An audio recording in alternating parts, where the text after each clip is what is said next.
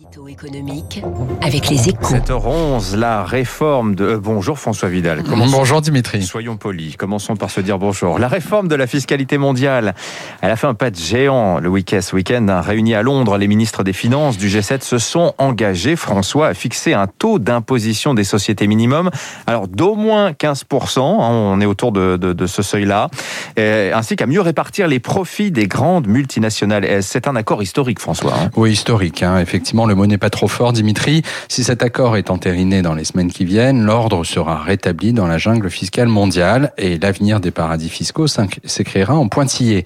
Un exploit que beaucoup jugeaient hors de portée il y a peu, hein, encore. Mais au-delà de la question purement fiscale, cette initiative marque aussi le retour en fanfare du multilatéralisme.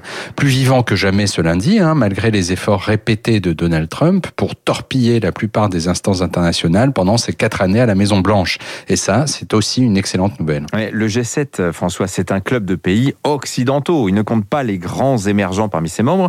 Est-ce qu'il n'est pas quand même trop tôt pour crier victoire? Alors vous avez raison, c'est bien au G20 que reviendra le mot de la fin et pour être adopté, l'accord sur la fiscalité devra sans doute être amendé. Mais en parlant d'une seule voix sur un sujet aussi sensible, les États-Unis et leurs alliés historiques montrent qu'ils sont toujours en mesure d'inspirer les règles de fonctionnement de l'économie mondiale, ce qui est loin d'être anecdotique alors que la montée en puissance de la Chine et du reste des émergents dans son sillage fragilise le leadership occidental.